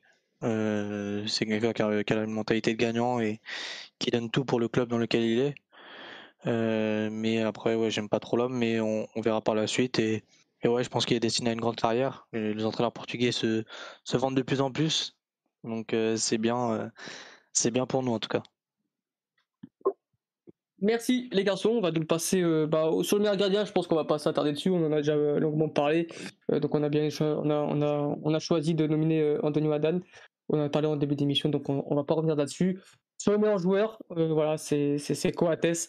On va pas non plus revenir aussi sur sa saison parce qu'on a parlé quand on a parlé des défenseurs centraux, mais on va s'y attarder dessus parce que ça aurait pu être Coates, ça aurait pu être Paligna, ça aurait pu être Pedro Gonçalves. Au final, bon bah quasiment tout le monde a été d'accord. Hein. Ça a été euh, euh, quasiment à l'unité Coates. Voilà, grosse saison, comme on l'a dit, sa meilleure saison au Portugal, Mathieu. Et je pense que ce titre lui revient euh, logiquement, mais ça prouve aussi que bah qu'on ait un championnat euh, bah, bah, que le champion du coup est, est, plus mis en avant sur ses qualités défensives que sur ses qualités offensives et c'est là où aussi l'axe de progression du Sporting l'année prochaine on attendra un Sporting un peu plus flamboyant. Oui, pour Porto et pour Benfica aussi. Euh, ça, c'est s'il n'y a pas un joueur, si le meilleur joueur ne fait pas partie d'un des trois joueurs, enfin pas un des meilleurs joueurs grands, c'est qu'il y a eu un problème quelque part et qu'en termes de jeu, encore cette année, on n'a pas, on, s'est pas régalé de voir ces, ces, trois clubs jouer au football cette saison. Tu, euh, Pardon, tu m'entends, Alex? Ouais, je t'entendais, mais ça buguait un peu, mais c'est peut-être parce que. Euh, donc j'en étais un. Donc euh, par rapport à. Ok, bah, tu disais qu'il n'y a pas de trois qu'il a pas de joueurs d'offensive dans cette dans cette nomination là. Oui, euh, je, donc, voilà, c'est que encore cette année on s'est pas encore, on s'est pas régalé à aller voir, euh, à, voir ces trois clubs jouer au football en termes offensifs. Euh, pour voir un peu, un peu de jeu, fallait, fallait descendre un, peu plus bas. Mais donc, donc voilà, mais surtout côté, voilà, je trouve que en termes de taxico-technique, en termes de, vraiment d'importance dans, dans, le jeu de son équipe, surtout défensif, il n'y a pas, une, y a pas une, immense différence par rapport à Paline. Peut-être si des buts, certains buts. Euh, mais sinon, il y a plus le côté emblématique, je trouve, pour Coates. C'est un garçon qui, en 2018, après l'invasion le, d'Alcochette, bah, a pas résilié son contrat, n'a pas demandé d'augmentation de salaire, de salaire, est resté. Et, être le capitaine emblématique euh, de ce club pour ce titre-là, que le Sporting a depuis 19 ans, bah, je trouve que ça a aussi rajouté un peu de. Pour moi, de mon côté, ça a un peu départagé les, les deux. Euh, parce que, voilà, je trouve que c'est aussi une, voilà, c'est une belle personne, et c'est enfin, belle personne en tout cas un bon professionnel, un grand professionnel même, et ça a un peu joué sur, euh, en tout cas sur, mon vote et peut-être sur le vote de, mes camarades. Donc, euh, donc voilà, je trouve que, ça, que, malgré tout, ça fait un, bon meilleur joueur, un beau meilleur joueur, même si on préfère toujours que ce soit un, un joueur offensif, ça, veut aussi peut-être dire où est-ce que notre championnat nous a amené, en tout cas pour la lutte pour le podium et pour le titre cette saison. Kevin, on a senti un, un Coates aussi fort que jamais. On a l'impression que parfois c'était un mur, notamment ce match contre Braga, on a l'impression que rien ne pouvait, euh, euh, rien ne pouvait arriver au Sporting tant que Coates était là. Quelle saison euh, de, ce joueur qui, comme a dit Mathieu, c'est vraiment symbolique de, qu'on, connaît son passé, même quand on se souvient de la saison passée, notamment contre son match contre Havre qui était catastrophique. Sa saison dernière était vraiment catastrophique jusqu'à l'arrivée de Robin Amorin et cette instauration de cette défense à 3 où il a eu une seconde jeunesse. Euh, Kevin, voilà ton avis un peu là-dessus sur, notre meilleur joueur de, la Liga euh, bah C'est tout à fait logique. je pense que c'est lui qui a, tenu cette défense euh, tout au long de la saison. Euh, je pense que c'est lui qui a rendu un peu meilleur tous les autres de l'effectif avec son, esprit, sa combativité, son expérience. je pense qu'il a, il a su un peu se remettre en question par rapport à la saison dernière. Là, il était en confiance avec Ruben Amorim. Euh, je pense qu'il a pu démontrer tout son talent. Et ouais, comme vous l'avez dit, c'est la symbolique de fait qu'il n'avait pas résilié son contrat avec les, incidents de Alcochette. Donc, euh, c'est symbolique et, ça fait un beau, euh, un beau meilleur en tout cas. Euh, surtout qu'en plus, même s'il a pas été, même s'il a été exceptionnel défensivement, il a aussi quand même marqué pas mal de buts. je crois qu'il a marqué 5 buts pour un défenseur central. c'est quand même beaucoup. Donc c'est bien et, et ouais, ça montre que notre championnat, c'est pour gagner un championnat, il faut, faut être bon défensivement avant tout et être très solide et, ils l'ont montré. Et, en espérant qu'ils fassent une meilleure saison l'année prochaine aussi. Et, et voilà. Ok, garçon, on peut passer du coup aux autres distinctions, sur notamment le meilleur jeune. Euh, meilleur jeune, on a choisi du coup de prendre Nuno Mendes. Pareil, on est, on en est longuement revenu en début d'émission pour euh, l'a nominé sur le, pour l'équipe type. Donc Nuno Mendes qui a été élu meilleur jeune. Euh, pareil, il n'y a pas eu trop de débats. Je crois que ça a été à l'unité ou même du 90%, 10% parce que on a eu un doute avec Poro. mais au final, Nuno Mendes a été largement voté, les garçons. Donc voilà, si vous voulez mettre un petit mot encore sur Nuno Mendes, du coup, est-ce qu'on peut passer du coup euh, aux d'autres distinctions? Non, juste dire que oui, Poro aurait, pu, y aller parce que, enfin, aurait pu parce que c'est un 99 et qu'on a dit qu'on prend tous les 99 cette année, donc euh, c'était possible, mais euh, enfin, No Mendes, c'est un 2002, donc il est encore plus jeune, donc c'est encore plus impressionnant, je trouve, ce qu'il a fait cette saison. Mmh Clairement. On peut passer du coup à la révélation de l'année, et c'est toujours bien ce genre de révélation parce que ça permet de mettre en avant des joueurs qui sont assez sous-cotés et là, euh, bah, il y a eu, euh, y a eu deux, trois noms. Il y a eu, mais voilà, majoritairement, ça a été Mario Gonzalez, l'attaquant de, de, de, Tondela, qui a réalisé une saison extraordinaire. Je crois qu'il a 14 buts en Liga NOS. je, ouais, je crois que c'est 14 buts. c'est vrai, une grosse, grosse saison. Il y a eu aussi le nom de Carlos Junior de, de, de Santa Clara qui a été, qui a été, qui a été sorti. Mais, mais voilà, sur, voilà, sur, sur, je crois qu'il y a eu 9 personnes qui ont voté Mario Gonzalez. Donc c'est entièrement mérité. Euh, Mathieu, c'est malheureusement, on ne le reverra peut-être pas en Liga 9 parce qu'il été que prêté par Villarreal. Mais quel joueur et quelle saison de, la part de cet attaquant reste, euh, c'est ça. Euh, voilà, Mario Gonzalez, c'était sa première saison au Portugal. Il venait de Clermont en plus. l'année dernière, il a joué à Clermont et, cette année, il est prêté à Tondel. Donc, il a fait une très très bonne saison, une très très bonne pioche. Révélation pour un peu le côté rookie aussi de sa première saison au Portugal. Et, euh, voilà, 15 buts dans un, dans un, club qui joue le maintien, c'est extrêmement impressionnant. Et plus, tout, encore une fois, tout le côté, tout, tout, ce qui va avec, c'est-à-dire qu'il a marqué les buts, mais il a aussi, il a aussi été important dans le jeu, dans, dans, dans, toute cette animation offensive du côté de Tondel. Il a fait beaucoup de bien. Certains joueurs, euh, peut-être à côté, n'étaient pas forcément toujours, n'était pas forcément à son niveau, mais lui a, réussi à faire vivre ce collectif et, et au final à offrir une, un maintien très tranquille à Tondel, qui est, qui est rare pour ce club qui se maintient généralement toujours à la dernière journée. Et donc, euh, donc on a mhm. Mario Gonzalez qui, qui euh, voilà, c'était c'est une très très belle surprise de la saison et je trouve que le côté révélation lui va, lui va très très bien. Maintenant, c'est vrai qu'il était prêté vers Villarreal. Après, j'ai du mal à, le voir à Villarreal l'année prochaine parce que ça reste. Il y a quand même énormément de concurrence du côté du sous-marin jaune euh, encore cette saison. Donc, euh, euh, un retour au Portugal dans un club plus huppé, pourquoi pas Guimarães, pourquoi pas Braga pour l'année prochaine, ce serait, serait pas de, ce serait pas de trop. C'est un joueur extrêmement intéressant. Kevin, tu as voté aussi Mario Gonzalez dans ton, pour la révélation de la saison. Je pense que c'est vraiment c'est le terme exact, hein, c'est un joueur qui était inconnu euh, au bataillon avant cette saison et au final, bah, il en sort grandi de cette saison et, c'est, euh, ça a été un élément fort de notre championnat. Euh, oui, totalement. marquer 15 buts dans les Ganos, c'est pas donné à tout le monde en vrai. Et il est quand même, c'est vrai que c'était, comme l'a dit Mathieu, il était inconnu au bataillon. je savais même pas qu'il avait fait une, une année à, Clermont. donc, oui, en venant de Villarreal, je pense que déjà s'il avait, s'il était à Villarreal de base, c'est qu'il avait quand même un, un petit potentiel, mais, mais démontrer tout son talent euh, comme ça euh, en une saison, euh, c'est clairement impressionnant. Donc, ouais, je pense qu'on va avoir du mal à, le garder dans notre championnat. mais ça serait bien, en tout cas, parce que c'est un, un, très bon joueur. il a des qualités devant le but qui sont très très impressionnantes, une qualité de finition que, que, que très peu d'attaquants ont, et qui aussi participe, arrive à participer au jeu en espérant qu'il reste en Liga NOS et, et, que, voilà, hein, je pense que c'est une bonne révélation parce que personne ne le, voyait être révélation de l'année en, début de saison et, au final il, fait, une très bonne saison comme, comme Tondel. Euh, donc euh, c'est bien pour, lui et, j'espère qu'il va essayer peut-être de viser un peu plus haut. Euh, pourquoi pas.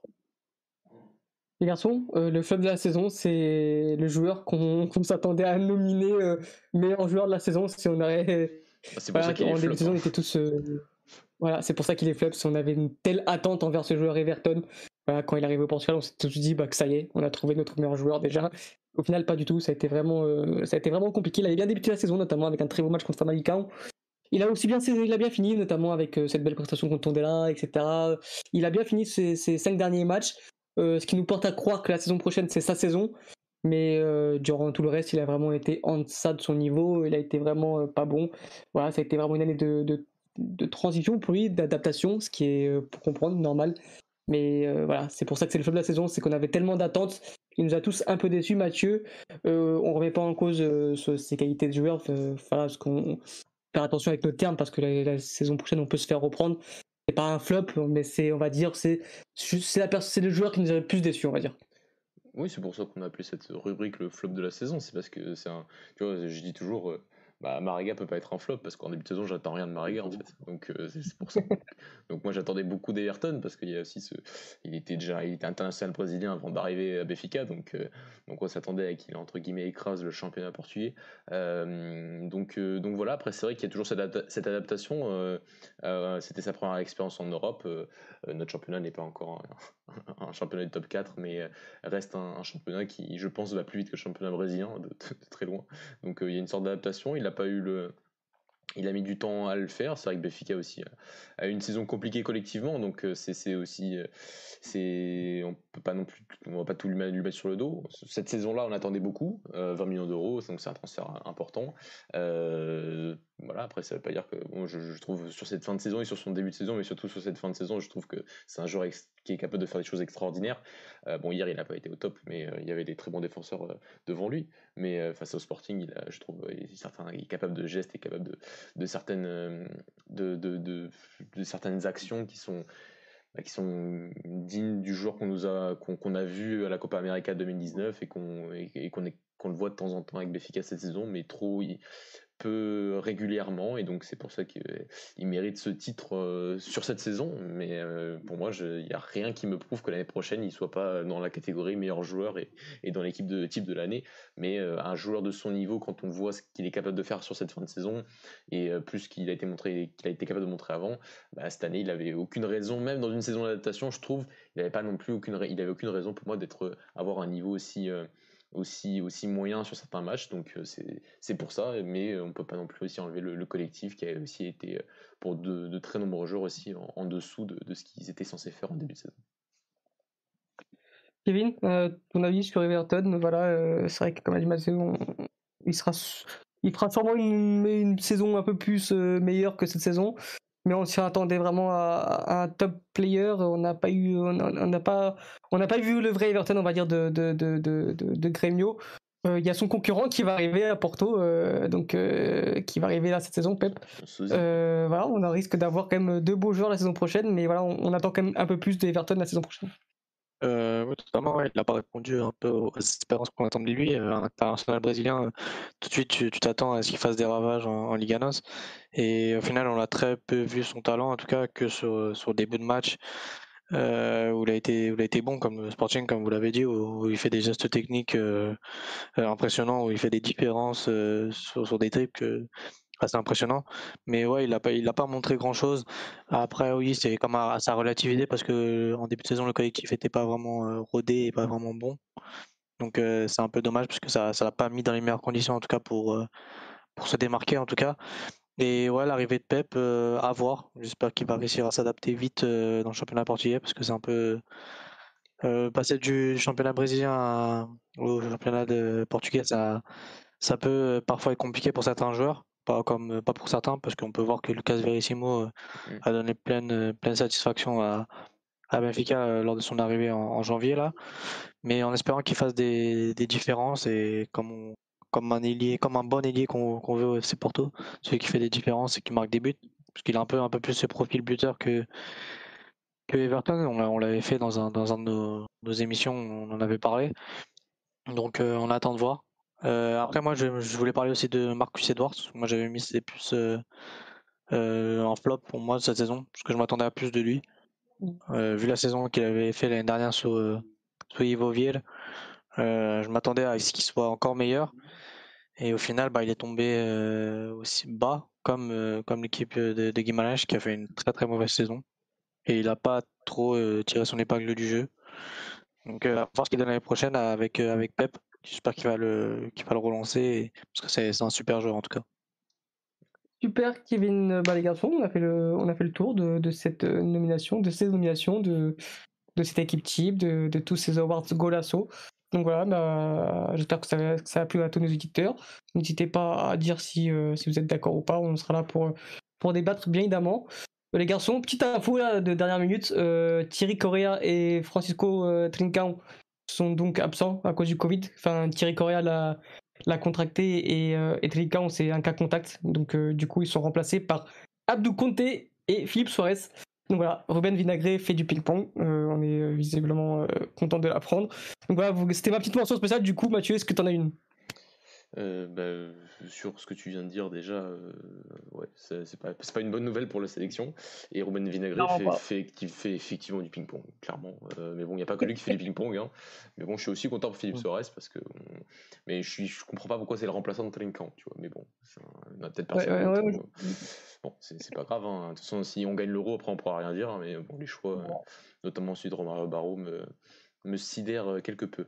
Euh, non, ma mention spéciale, elle sera pour Vizeur, qui est, qui est monté en première division, qui sera donc mmh. parmi nous l'année prochaine en, Ligue Liga Noche. Enfin, en Liga B-Win, parce que c'était la dernière journée de la Liga Noche la semaine dernière. Hein. Faut pas, faudra, faudra, changer de vocabulaire. Mais voilà, euh, c'est un club que j'ai suivi l'année dernière, parce que voilà, ils affrontaient l'équipe B de Braga, et l'année prochaine, ils affronteront l'équipe A. Ils, voilà, ils font le double, le back-to-back de, de montée de suite. Alors j'ai cru que c'était qu'il y avait que, que Molliens qui l'avait fait en 2002 ou en 2003. À ce qui paraît, il y a d'autres clubs qui l'ont fait au final, donc euh, j'ai peut-être des mauvaises infos. Bah, c'est vrai que le, format de la D3 a beaucoup beaucoup changé sur, les dernières années. Donc, euh, je sais pas si ça a joué sur, sur ce que j'avais vu à l'époque, mais en tout cas, c'est un sacré exploit quand même de faire deux montées de suite dans une Ligue 2 qui est, quand même sacrément compétitive au Portugal, enfin, dans le sens où il y a quand même pas d'équipes qui sont en termes de niveau très rapprochées et avoir fait 26 rencontres sans défaite, euh, de, bah, là, ils ont encore pas perdu euh, lors de leur dernier match. C'est vraiment une, sacrée performance pour cet entraîneur qui est Alvaro Pacheco, qui a fait, une, un travail monstrueux après ce qu'il avait déjà fait à FAF l'année d'avant donc euh, il y, a, deux saisons. Donc euh, un homme du Nord euh, et un nouveau club du Minho en championnat du Portugal pour très très très loin la meilleure région footballistique de ce pays. Kevin, est-ce que tu as une mention spéciale? Bah, encore une mention spéciale à ça qui on, on, on, voit venir qui, qui, risque de partir à, Naples c'est presque acté on, a, un auditeur qui nous demande notre avis sur le départ de Sergio Conceição ah bah voilà. Bah, bah, en tout cas, merci pour tout, pour avoir amené les titres euh, qu'il a ramenés euh, après la, longue disette du FC Porto. Euh, on en avait vraiment besoin et on était vraiment dans un trou, dans, tout bien que d'un côté financier et sportif. Et il a quand même réussi à, ramener cette âme au FC Porto et à ramener quand même Porto sur le toit de l'Europe parce que quand même on a fait un quart de finale de Ligue des Champions cette année. Mais euh, après, euh, en championnat un peu plus mitigé, euh, certes, on lève deux titres en, en trois ans, quatre avec cette année là, mais bon, quatre ans, quatre ans. Mais mais bon, il il aurait dû partir après après le deuxième titre ou avant même. c'est dommage parce qu'il gâche un peu la fin de sa fin de avec le FC Porto parce qu'il aurait pu partir sur sur un trophée. Mais bon, il a décidé de continuer et et bon, en tout cas, il a, il a quand même euh, ravivé cette euh, flamme au FC Porto, donc on le remercie. Mais, mais bon, je suis content qu'il parte et en espérant qu'on retrouve un, un entraîneur qui, qui fasse confiance aux jeunes et qui, qui ravive un peu ce côté euh, flamboyant et côté un peu beau jeu du côté du FC Porto. Donc, je pense qu'on fera peut-être une émission par la suite sur les, sur les candidats et, sur les mercato qu'on souhaite au FC Porto. Donc, on en, parle, on en parlera plus tard. Bien sûr, on pourra même faire une émission sur le, sur le passage de, Porto, de à Porto, car je pense qu'il y a quand même pas mal de choses à dire. C'est vrai que qu'il est plutôt positif son bilan, mais qu'on sentait quand même qu'il était temps que, que ce, mariage se finisse. Euh, bah les garçons, je vous remercie d'avoir euh, répondu présent pour cette longue émission, encore une fois, 84 euh, minutes. Et on avait beaucoup de choses à dire. C'était une émission où, où même voulu mettre en avant bah, pas mal de joueurs qui, qui, qui semblait quand même important pour nous de, de, mettre en avant, notamment des joueurs comme Mario Gonzalez, on n'en parle pas souvent durant la saison, mais voilà, c'est ce genre d'émission avec les, les, awards permet de les mettre en avant. Donc merci à nos éditeurs de nous avoir écoutés, d'avoir euh, débattu euh, sur, sur le chat. Donc voilà, n'hésitez pas à mettre un, petit pouce bleu si vous avez bien aimé l'émission. Euh, n'hésitez pas à continuer à nous suivre sur nos différentes euh, plateformes, différents réseaux sociaux. Et du coup, bah, la saison est finie, mais Golasso va continuer. Il y a l'Euro qui arrive très vite, l'Euro 21, l'Euro 2020. Donc on va continuer à vous proposer différents podcasts et émissions. Et du coup, on se dit à très bientôt. Ciao, ciao. Ciao.